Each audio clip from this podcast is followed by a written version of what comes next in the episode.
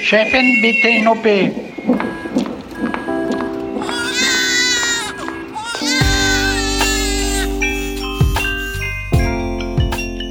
Herzlich willkommen zur fünften Folge des Gyncast, der völlig unzensierten Sprechstunde von Dr. Mandy Mangler. Mandy ist Chefärztin für Gynäkologie und Geburtshilfe im AVK in Berlin-Schöneberg und wir sind Julia Prosinger und Esther Kugelbohm vom Tagesspiegel. Auch heute wollen wir wieder das Leben unserer imaginären Frau begleiten. Sie hatte ihre Menarche, also ihre erste Periode. Sie hatte das erste Mal Sex. Und jetzt wird es langsam Zeit, dass wir uns mal genauer mit ihrer Anatomie befassen. Wir gehen heute zusammen in die Tiefe, in die Tiefe von Vulva und Vagina. Ja, vielen Dank auch für euer bestärkendes Feedback zur letzten Folge. Wir freuen uns wirklich total über eure Reaktionen, die ihr uns über Instagram oder an unsere Mailadresse güncast.tagesspiegel.de geschickt habt. Eine Sache hat uns allerdings besonders zu denken gegeben. So sind wir nämlich in der Folge über das sagenumwobene erste Mal einfach davon ausgegangen, dass unsere Kandidatin im Teenageralter ist und natürlich Sex mit einem Gleichaltrigen hat. Natürlich ist es auch voll, vollkommen normal, dass zwei Mädchen ihr erstes Mal miteinander erleben oder aber sein erstes Mal auch im Alter von Mitte 20 oder 50 oder noch gar überhaupt nie hatte. Genau, besonders viel Kritik haben wir von euch dafür bekommen, dass wir drei so völlig selbstverständlich von einem Hetero-Pärchen ausgegangen sind, dass da ein erstes Mal intim miteinander wird. Ihr habt absolut recht, wir waren wahrscheinlich so gefangen in unseren eigenen Erinnerungen an unsere eigenen ersten Male, die bei uns dreien eben heterosexuell waren, dass wir ganz oft von Jungs und Mädchen gesprochen haben. Ja, wenn man da Studien sich anguckt, dann ist es so, dass äh, bis zu 20 Prozent der Mädchen gleichgeschlechtliche Erfahrungen sammeln und so knapp 10 Prozent der Jungen auch ähm, in der sexuellen Entdeckungsphase dann eben mit gleichgeschlechtlichen ähm, experimentieren oder dann eben auch dabei bleiben.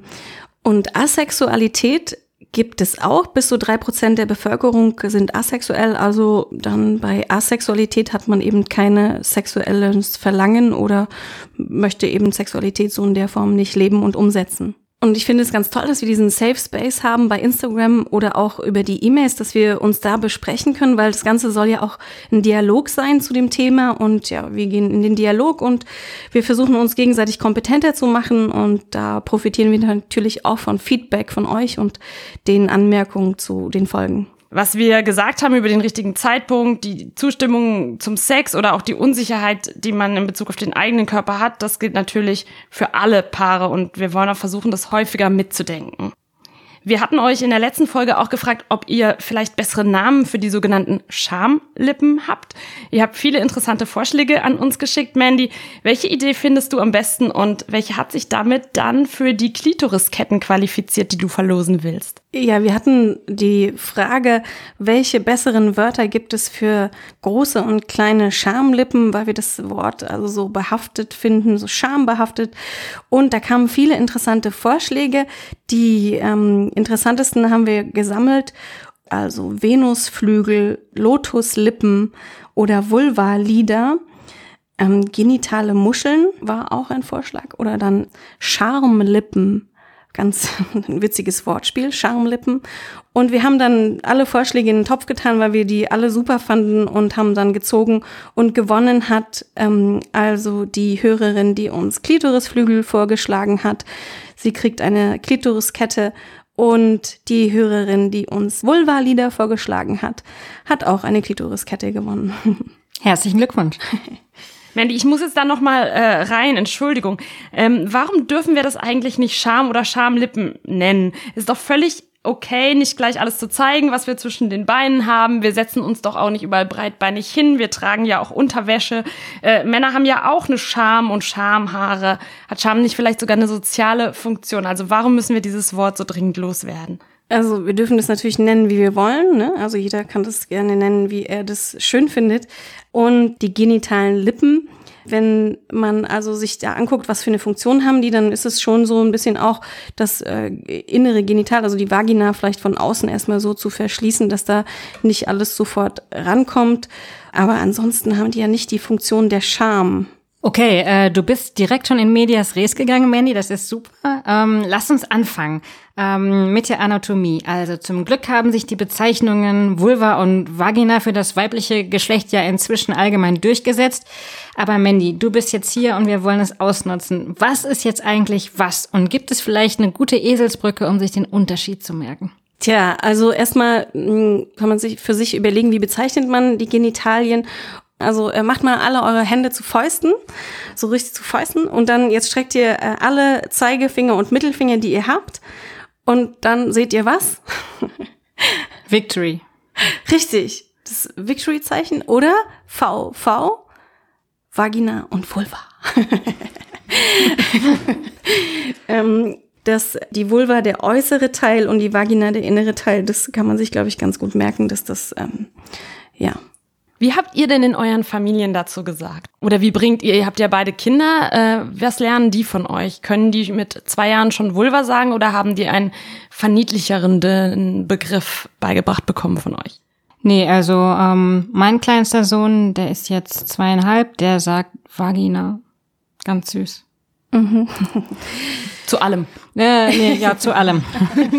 zu allem, was man gemeinhin so als untenrum bei der Frau bezeichnen würde. Ich kenne aber auch Freundinnen von mir, die das nicht machen, die sagen dann zum Beispiel Kätzchen.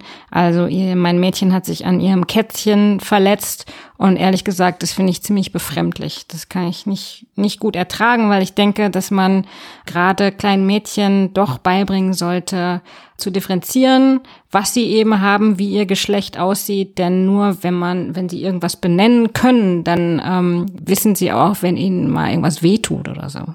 Ja, genau. Ne? Ähm, wenn man kein Wort dafür hat, wie will man dann sagen, ähm, das ist ein, ein, Bereich, in dem ich nicht angefasst werden möchte? Da hat mir jemand wehgetan oder so. Wenn es dafür gar kein Wort gibt, wie will man das dann in Worte fassen? Also es hat sehr viel auch mit Entrechtung zu tun oder ja mit äh, Wegschweigen von gewissen Tatsachen. Meine Kinder sagen Vulva und für den inneren Teil Vagina. Das finde ich schön anatomisch. Ich finde auch, dass es so besetzt, dass man das in allen Kontexten so benutzen kann. Das kann man sexualisieren, wenn man möchte, oder eben ganz nüchtern betrachten. Das ist für mich, sind es äh, gute Bezeichnungen. Julia, wie war es bei dir? Ich bin ja in Italien aufgewachsen, da äh, sagten die Kinder untereinander Pipina. Und bei uns in der Familie war dann immer von Möse die Rede. Ich äh, finde das nach wie vor einen grauenvollen Begriff. Ich denke immer an Mörser, ich denke immer, dass da irgendwas zermalmt wird. ähm, und äh, von einem Kollegen habe ich erzählt bekommen, als es äh, um die Vorbereitung äh, zur aktuellen Güncast-Folge ging, dass seine Tochter entweder Lieschen sagt, das bekommt sie von ihrer Mutter beigebracht, oder in seiner Familie kursiert das Wort Bramsamsel, so haben es wohl die Balletttänzerinnen am Metropoltheater bezeichnet. Ansonsten gibt es ja noch die Schimpfwörter, so wie Fotze oder Kant. Das ist so, dass das für mich eher so in die, in die Schimpfwortkategorie fällt und, und jetzt nicht was ist, was man in der, in der Sexualität benutzen würde. Also man würde jetzt nicht von seinen eigenen Geschlechtsorganen ähm, als Fotze sprechen, Kommt drauf an. Man könnte sich ja auch vorstellen, dass man sich dieses Wortes, was so als, als Schimpfwort kursiert, einfach bemächtigt und es selbstbewusst einsetzt, auch im Liebesspiel.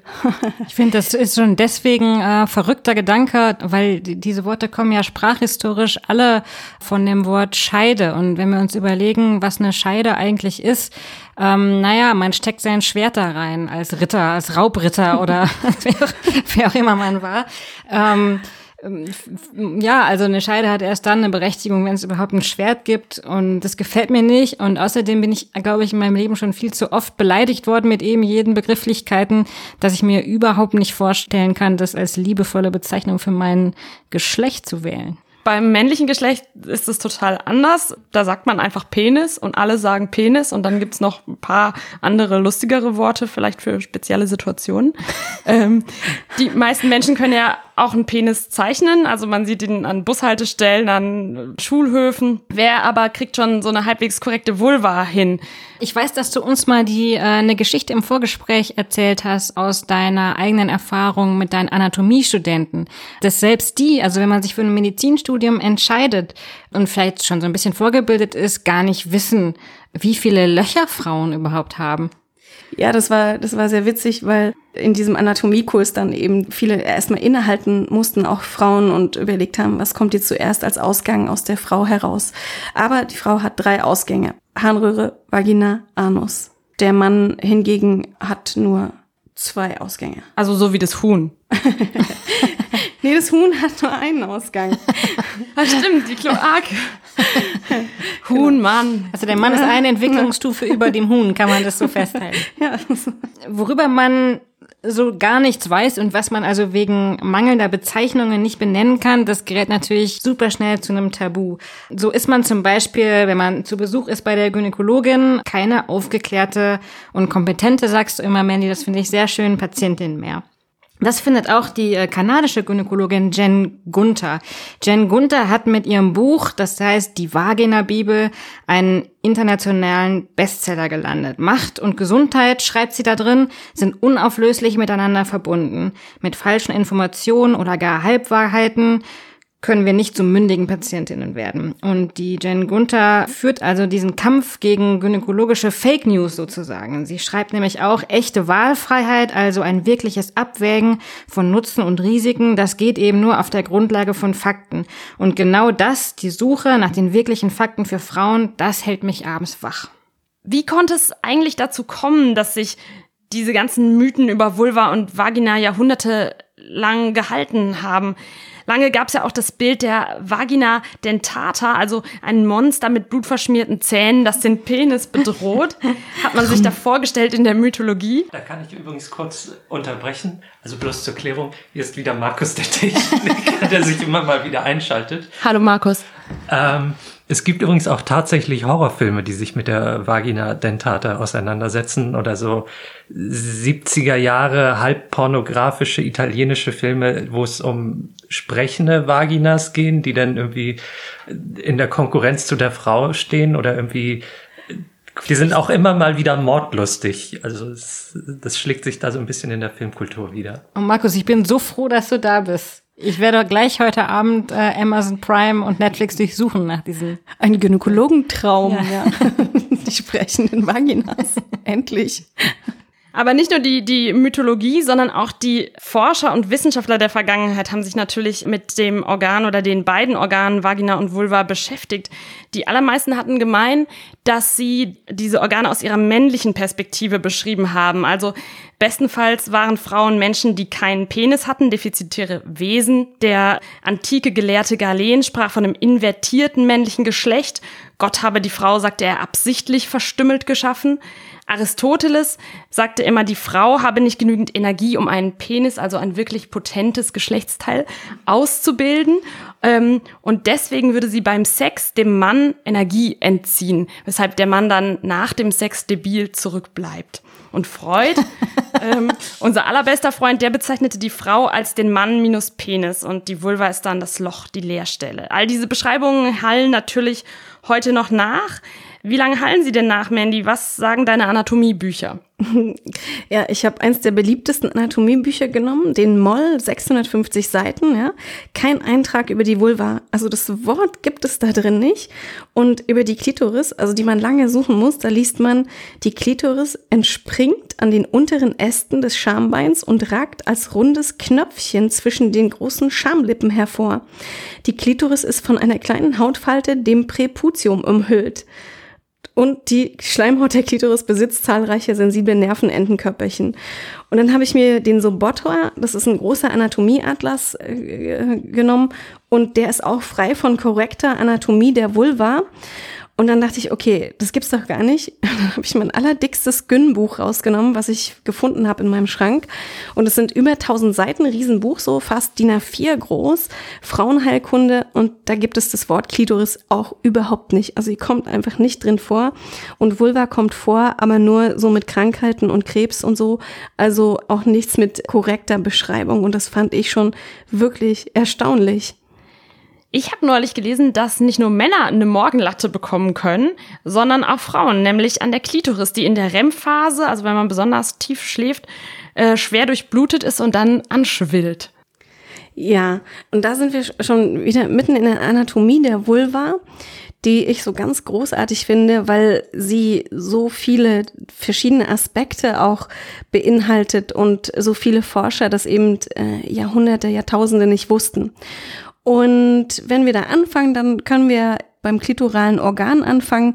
Also die ähm, Vulva-Lippen hatten wir jetzt ähm, schon eingeteilt in innere und äußere und dahinter, also nach äh, zum Rücken hin, ist eben das klitorale Organ. Das sieht man eben nach außen an der Klitorisspitze und der Vorhaut der Klitoris ganz oben an den inneren Lippen dran. Und da ist es tatsächlich so, dass da tausendmal mehr Nervenenden drinne sind als am Penis, aber es ist schon so eine Art auch so eine ähnliche Struktur anatomisch ein bisschen wie, wie eine Eichel und heißt deswegen auch Glanzklitoris, also die Eichel der Klitoris.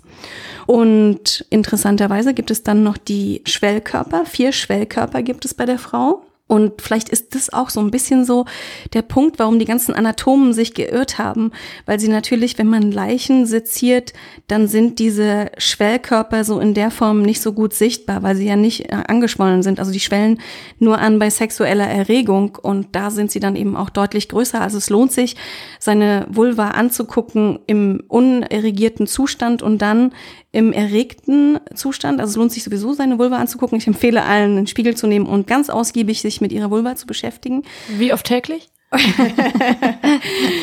so wie Zähne putzen. Nein, das muss man jetzt auch nicht übertreiben, aber ähm, so, dass man denkt, okay, ich habe dafür so ein Gefühl entwickelt, dass ich weiß, wo die Strukturen liegen, weil nämlich zwei von diesen vier Schwellkörpern, die umschlingen so die Vagina und stellen eben auch die Verbindung der Klitoris zur Vagina dar. Wo jetzt auch wieder unser Freund Freud ins Spiel kommt mit seiner Unterscheidung zwischen dem klitoralen und dem vaginalen Orgasmus. Genau, da hat uns Freud wirklich keinen Gefallen getan, weil er ja auch gesagt hat, dass diese klitoralen Orgasmen infantiler sind und die reifen Frauen eben vaginale Orgasmen bekommen können. Dieses ganze Konstrukt der Vulva und diese Nervenenden, die dort sind, das ist voller Erregungsmöglichkeiten und auch Orgasmen können von dieser oder jenen Stelle ausgehen. Das heißt, es ist schon möglich, dass auch Orgasmen klitorisferner beginnen und dann wie eine Welle ausrollen sich oder an der Klitoris beginnen und dann in die Vagina Vagina rollen oder nur in der Vagina sind oder nur in der Klitoris.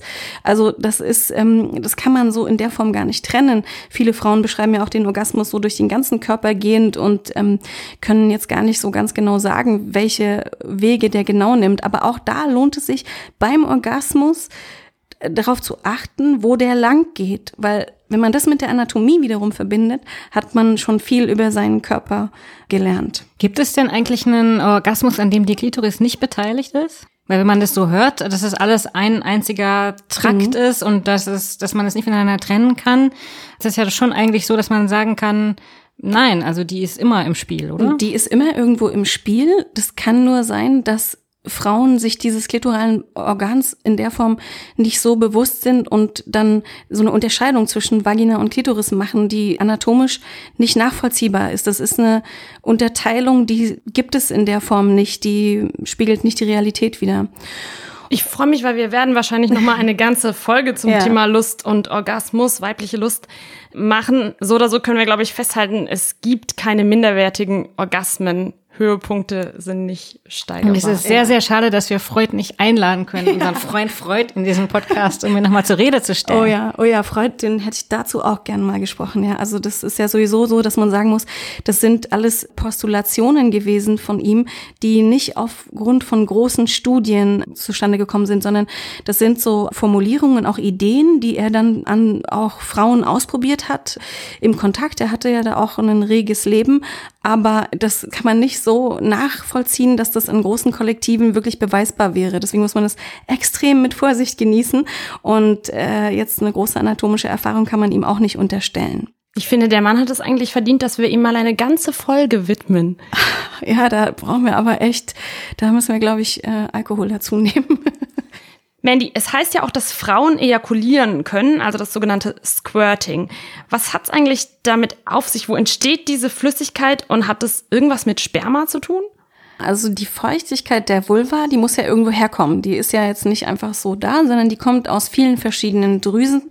Und in der Vulva, da sind wir ja gerade noch, da befinden sich zwei verschiedene Drüsen, und zwar die Skene-Drüse und die Bartholin-Drüse. Die Skene-Drüsen, der sind zwei, also die sind paarig, links und rechts von der Harnröhre. Also wenn man wieder seinen Spiegel nimmt und sich die Harnröhre ganz ausgiebig anguckt, wie gesagt, sehr zu empfehlen, dann sind bei drei und sechs Uhr die Ausgänge der Skenedrüse, die sind so ganz klein. Meistens liegen die in so einer kleinen Falte. Und also wenn man jetzt äh, Sex hat, dann kommen aus der Skenedrüse Sekret und interessanterweise geht die Flüssigkeit der Skenedrüsen nach außen, aber auch in die Harnröhre rein. Das finde ich ganz spektakulär. Und was man dazu sagen kann, ist, dass die weibliche Ejakulation aber ganz anders ist als Squirting, weil bei allem Sex kommt aus den Skenedrüsen Flüssigkeit, auch beim Orgasmus mehr und bei manchen Frauen so viel, dass es sie beeindruckt. Und das ist dann die weibliche Ejakulation. Aber Squirting ist letztendlich das Entleeren der Blase. Da gibt es so ganz tolle Beispiele. Da weiß nicht, kennt ihr Bonnie Rotten? Bonnie Rotten ist äh, so eine Pornodarstellerin, die äh, Squirting Queen, ja. Nur Johnny Rotten. Und da sieht man ganz genau, wenn man sich das anguckt, dass Squirting Urinieren ist, ja. Also, da kommt einfach viel Urin mit hohem Druck rausgeschossen? Genau, die haben, das kann man trainieren. Das ist gar nicht so einfach, wenn man sich jetzt überlegt, man macht Sex und will dann die Blase entleeren. Das ist so, das ist sehr, sehr, sehr, sehr schwierig. Das muss man wirklich trainieren. Und ähm, dann, wenn man das trainiert, dann kann man eben beim Sex zu irgendeinem gewollten Zeitpunkt die Blase entleeren und dann äh, spritzt es sehr. Und das ist dann äh, wiederum auch sehr beeindruckend und wird dann eben in der Pornoindustrie ausgiebig dargestellt, aber hat mit weiblicher Ejakulation und den Skenedrüsen so in der Form nichts zu tun, weil aus den Skenedrüsen da äh, läuft es zwar raus, aber es spritzt nicht in der Form so, dass man das äh, kamerawirksam dann äh, filmen kann und darstellen kann. Das wollen ja vielleicht auch die wenigsten von uns. das wird das Bett immer so schmutzig von. ja, ich meine das Filmen. Ach so. ähm, Gerade eben vor der Aufnahme war ich im Drogeriemarkt und man kann da echt den Eindruck bekommen, bei der Vulva handelt es sich um ein von der Natur aus schmutziges Körperteil. Also Intimlotion und Reinigungstücher werden da verkauft. Es gibt sogar einen aktuellen Wellness-Trend, Vagiküre, also analog zur Maniküre oder Pediküre. Es werden wie Luminizer verkauft, die der Vulva einen besonderen Glow verleihen sollen oder auch Dehnungsstreifen verringern. Die ähm, gibt jetzt im KDW schon in Edelpackungen. Auch Aktivkohle-Masken für die Vulva. Und äh, Gwyneth Paltrow propagierte sogar mal ein Intimdampfbad, das die Vagina dann ganz rein hinterlassen soll. Mandy, schadet das eigentlich alles mehr, als es nutzt? Deine Gynäkologenkollegin äh, Jen Gunter schrieb ja sogar, die Vagina ist wie ein Ofen mit Selbstreinigungsfunktion. ja, es ist der uralte Mythos von Reinheit und Unbeflecktheit, der da reproduziert wird. Und mir fehlt da bei dieser ganzen Diskussion um die Vulva immer so ein bisschen der Stolz auf die Vulva. Ja, es gibt den Stolz auf den Penis, der wird größer und kleiner, aber die Vulva wird ja auch größer und kleiner und auch mit der Vulva kann man sehr viel Spaß haben. Und die Vulva, die gebührt sogar Menschen. Also was gebührt denn der Penis, ja? Äh, Urin und Sperma. Und da äh, in einem der Bücher, die du empfohlen hast, Julia, habe ich auch gelesen über dieses rituelle Vulva-Zeigen, das in der alten Hochkultur der Ägypterinnen sehr verbreitet war. Da waren die Männer zu Hause und haben gewebt und die Frauen sind gereist und haben gehandelt. Und wenn man in eine neue Siedlung kam, dann hat man die Frauen, die dort sind, so begrüßt, dass man seinen Rock hochgehoben hat und dann eben so ge geschrien und sich gefreut hat und gelacht hat und die dann eben so begrüßt hat. Also man hat sich so gegenseitig seine Vulva gezeigt. Das finde ich irgendwie ganz, ganz lustig. Die haben das bestimmt gemacht, ohne vorher ein Dampfbad genommen zu haben von Gwyneth. ja, das zum einen und da war die Vulva offensichtlich was so zu Freude und Lachen geführt hat. Und ja, und heutzutage, ich meine, wir tragen unsere Klitoriskette um den Hals. Das ist so ähnlich wie Vulva zeigen. Um nochmal auf die Produkte da aus der Drogerie zurückzukommen, da gibt's ja wirklich regalweise Zeug. Glaubst du denn, dass die mehr schaden als nutzen oder kann man die auch mal anwenden? Ähm, Produkte, die die Vulva reinigen, die würde ich jetzt nicht so empfehlen und Produkte, die Vagina reinigen, schon, schon gar nicht. Also alles, was man innerlich reinstecken muss in die Vagina zur Reinigung, das sollte man tunlichst vermeiden, weil da das empfindliche Mikrobiom der Vagina, zu dem wir gleich noch kommen, zerstört wird. Und auch die Vulva, das reicht eigentlich, die Vulva mit Wasser zu säubern Oder wenn man äh, möchte, dann so eben so mit ganz wenig Seife. Auch da ist die, die Vulva sehr empfindlich. Wenn man da mit sehr viel Chemie und Seife wäscht, dann kommt da nichts Gutes dabei raus. Da können Reizungen, Rötungen, Pilzbefall entstehen und ja, es ist nicht notwendig. Dass wir die ganze Zeit so an der Vagina rumdoktern, liegt das vielleicht auch daran, dass es, dass es den Menschen äh, unheimlich ist, dass die Vagina nicht abschließbar ist, dass sie sozusagen nach unten offen ist. Also lasst uns doch mal über Ausflüsse aller Art reden. Wie viel ist da gesund und normal? Was ist ein Zeichen von einem Problem und was ist eigentlich diese Vaginalflora? Die Vagina, die ist ja jetzt nicht so richtig offen, die schließt ja ab mit dem Gebärmutterhals und dann der Gebärmutter, wobei man schon sagen muss, die Vagina hat eine Verbindung zum Bauchraum, so ganz ein ganz kleiner dünner Weg, sonst ginge das ja mit der Befruchtung auch nicht. Das ist eben auch eine, eine ähm, so eine Sache, dass einen das noch mehr davon abhalten sollte, die Vagina zu reinigen, diese Verbindung, weil diese Verbindung zum Bauchraum, die braucht ganz dringend ein gesundes vaginales Mikrobiom. Und das vaginale Mikrobiom, das sind also alle Bakterien und auch andere äh, Pilzsorten, die in der Vagina sind, physiologischerweise, also vollkommen normal. Und die wie so eine Barriere sind, wie so eine Schutzbarriere und Keime, die da nicht hingehören, eben dann eliminieren und äh, abtöten und dann eben auch den Bauchraum schützen vor einem Hochsteigen dieser Keime. Also das ist am besten einfach ganz unbehelligt in seinem Wirken, dieses Mikrobiom. Genau, das ist am besten ganz unbehelligt in seinem Wirken.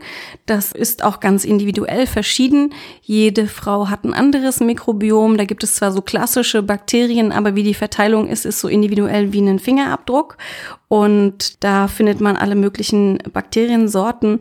Und die Hauptbakterien sind da die Lactobacillen, die Milchsäurebakterien, die mh, unser ganzes Leben bereichern in vielen Bereichen, in der Milch, im Joghurt, aber eben auch in der Vagina.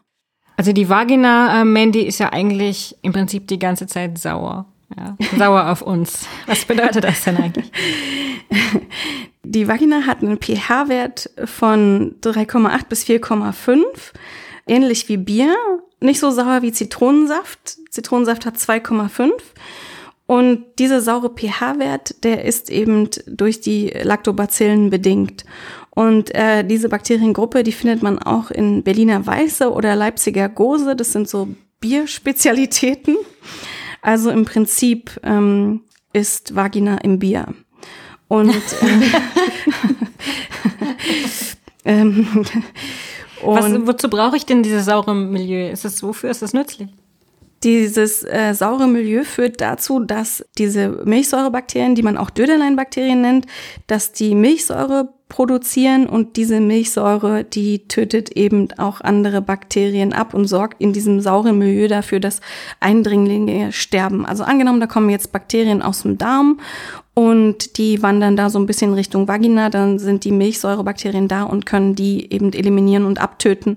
Du weißt jetzt wahnsinnig viel über dieses Mikrobiom, aber ich habe gelesen, dass das vaginale Mikrobiom noch weniger erforscht ist als das Mikrobiom des Darmes. Woran das wohl wieder liegt? Ja, das ist auch interessant. Das Mikrobiom des Darms, da kommt ja auch keiner auf die Idee, das irgendwie mit irgendwelchen Kosmetikprodukten reinzuwaschen. Das wäre auch eine nicht so gute Idee. Und das Mikrobiom des Darms, das ist sehr gut untersucht. Das sind eben auch alle Bakterien, die im Darm so vorkommen. Da sind auch Lactobacillen dabei. Und die sorgen für die Verdauung und schützen uns vor immunologisch vor Infektionen, aber auch vor anderen Erkrankungen.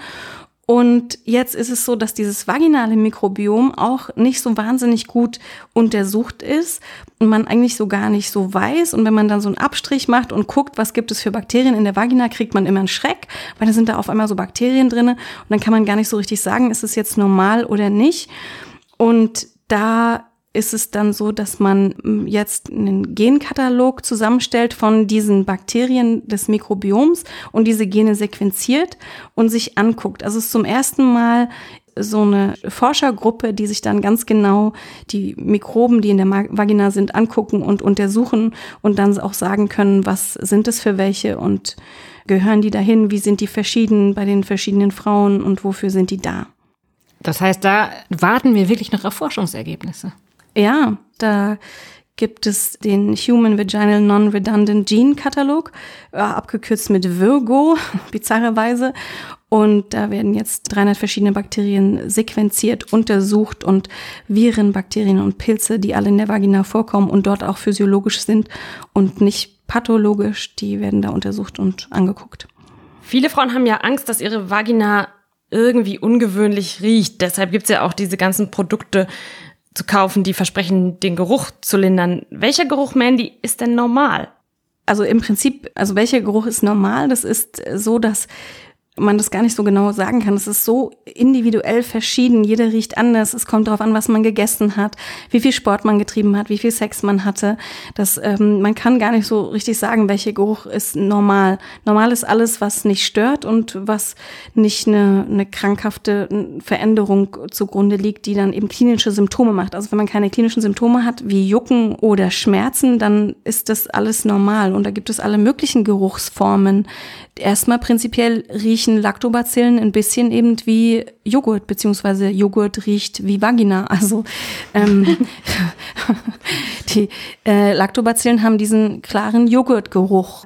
Diese Flora der Vagina, die ist eben sehr divers und kann eben auch sich sogar von Stunde zu Stunde ändern von Stunde zu Stunde ändern? Also wenn ich jetzt gestresst bin oder Hunger habe oder was auch immer, schlafe oder wach bin, das ist ein Unterschied? Ja, genau, weil das ist sozusagen, das muss man sich so vorstellen, dieses Mikrobiom ist ein Miteinander von verschiedenen kleinen Bakterienkulturen und da geht's die ganze Zeit um Territoriumskampf und mal ist die eine, hat die eine mehr und mal die andere und dann ist die prozentual weiter oder je nachdem, was man gegessen hat, kann die eine besser verstoffwechseln, die eine Bakteriengruppe und wird dadurch größer und so. Also es ist da ein reger, ein, ganze Kosmen sind in unserer Vagina, die also ich habe so einen, einen permanenten Territorialkrieg in meiner Vagina, das ist ja verrückt. Ein kosmischer Territoriumskampf. Ich habe mal gelesen, warum auch immer man das tun sollte, dass man keine Lebensmittel in die Nähe der Vagina legen soll.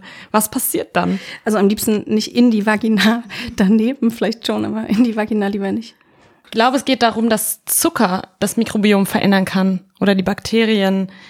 Also theoretisch, aber da musst du es wirklich schon echt nah an deine Vagina bringen. Also das ist. Ich weiß auch nicht, warum. Nützt nichts, wenn du es irgendwie einen Meter daneben legst, sondern du musst es im Prinzip, äh, weil klar, da sind irgendwelche Milchsäurebakterien drin, die können dann wiederum andere Gegenstände besiedeln und daraus könnte man theoretisch auch Joghurt gewinnen. Aber ich habe das nicht probiert und ich kenne auch keinen, der es probiert hat und ich wüsste nicht, wie das dann. Ähm, man kann diesen Joghurt im Internet kaufen. Vagina-Joghurt. Ja. Es gibt einen Markt dafür. Wow. Ähm, aber was ist eigentlich mit den Tipps von Gynäkologinnen der älteren Schule? Also ich habe von meiner Gynäkologin noch gelernt, einfach Tampons in Joghurt tunken, einführen und schubs hat man wieder eine total gesunde äh, Vaginalflora, wenn sie denn mal aus dem Gleichgewicht geht. Im Sommer auch Frozen Joghurt. ähm, naja, das beruht alles auf dem Gleichen, dass da die Lactobacillen und wie gesagt diese große Bakteriengruppe, dass man die auch in der Vagina findet und auch im Joghurt. Und wenn man jetzt eine gestörte Flora hätte, wo wenig Lactobacillen sind, dann kann man von außen Lactobacillen zufügen. Das muss jetzt nicht unbedingt der Joghurt sein, weil die sind heute so chemisch verändert, dass da jetzt nicht unbedingt die wertvollsten Lactobacillen drin sind, beziehungsweise noch so viel andere Dinge, die man nicht in der Vagina haben sollte. Aber ähm, Erdbeeren. Ja, Erdbeeren zum Beispiel. ähm, von daher, aber die Idee dahinter ist richtig und heutzutage kann man das natürlich auch anders dann in die, in die Vagina stecken, muss man nicht den Joghurt nehmen, sondern man kann sich Lactobacillen anschaffen oder auch Milchsäure anschaffen oder eben als kleine Kapseln. Als kleine Kapseln, genau. Und es gibt jetzt auch schon so eine, man weiß jetzt, dass das Mikrobiom der Vagina eben aus dem Darm kommt initial. Ja, also dass das sozusagen der, der Ursprung des Mikrobioms des Vaginalen ist im Darm. Deswegen, wenn man jetzt eine gestörte Vaginalflora hat, dann besiedelt man den Darm mit Lactobacillen und diese Lactobacillen wandern dann wiederum über den Anus in die Vagina hinein und sorgen dann dort wieder für ein gutes Mikrobiom. Das tun sie von ganz allein. Das tun sie ganz alleine, ja. Wahnsinn, ne?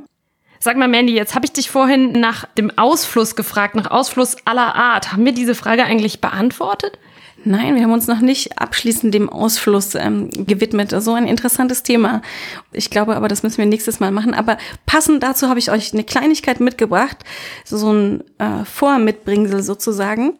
Wir sind nämlich schon wieder am Ende unserer äh, Zeit, zumal es hier affenheiß drin ist und wir vielleicht. Ähm ist da, nimmt es mal. Oh, super, vielen Dank. Das sieht aus wie ein Testset.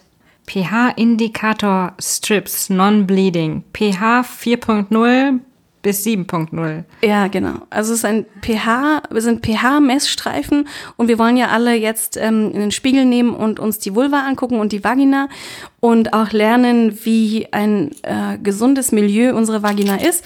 Und dazu nehmen wir diese äh, pH-Streifen, die kriegt man in jeder Apotheke, sind auch nicht teuer und die führt man dann in die Vagina ein und guckt sich den pH-Wert an. Und wenn der um die 4 ist, dann ist es richtig. Also diese pH-Streifen, die sollten so gelb werden und dann ist es ein äh, gutes äh, Milieu in der Vagina und wenn die so grün werden oder blau, dann sollte man sich das überlegen, nochmal kontrollieren und dann besprechen, was da oder gucken, was da dahinter stecken könnte. Aber es hilft uns später auch in, im Leben unserer Frau bei Frühgeburtlichkeit und Schwangerschaft. Und deswegen lohnt es sich, einmal ein Gefühl für den pH-Wert seiner Vagina zu bekommen und sich so einen pH-Streifen zu organisieren und dann ab und zu mal den pH-Wert in seiner Vagina zu messen, damit man das weiß, wie das ist.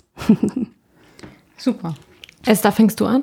Ich fange sehr gerne an und ich hoffe auf ein schönes leuchtendes Gelb und dieses ähm, dunkelblau ist zwar auch sehr schön, aber lieber nicht. Ja, genau. Das war sie schon wieder, unsere fünfte Folge vom Gyncast, in der wir über Vulva und Vagina gesprochen haben. Und wir sind noch lange, lange nicht am Ende. Wir dachten zwar schon eingangs, dass es vielleicht länger dauern würde, aber äh, es, es tut mir leid. Also wir müssen weitermachen und wir würden uns sehr, sehr freuen, wenn ihr auch in zwei Wochen uns hört. Und bis dahin wünschen wir euch alles Gute und wir sind wie immer total scharf auf eure Resonanz. Also wenn ihr uns noch mal schreiben wollt, könnt ihr das tun unter gyncast.tagesspiegel.de oder aber natürlich über Instagram. Wir bedanken uns ganz, ganz herzlich bei Markus, der äh, vor allen Dingen heute wieder mit seinem Insider-Wissen geglänzt hat. Wir bedanken uns natürlich vor allen Dingen bei Mandy, dass du wieder Zeit gefunden hast, heute an diesem sehr, sehr heißen Tag im Bereitschaftsraum im AVK in Berlin-Schöneberg. Ja, ich freue mich schon auf die nächste Folge und den Ausfluss und alles, was mit der Vagina zu tun hat. Ach ja, und über Schamhaare, Schambehaarung müssen wir das nächste Mal unbedingt noch reden. Da oh, sind ja. wir heute gar nicht dazu gekommen, liebe Hörerinnen. Vielleicht möchtet ihr uns ja eure schönsten Schamhaargeschichten erzählen. Äh, habt ihr schon mal was Aufregendes im Waxing-Studio erlebt? Arbeitet ihr vielleicht sogar selbst dort? Wie haltet ihr es mit den Haaren, die wir ja eigentlich auch genitale Haare nennen wollten und nicht mehr Schamhaare?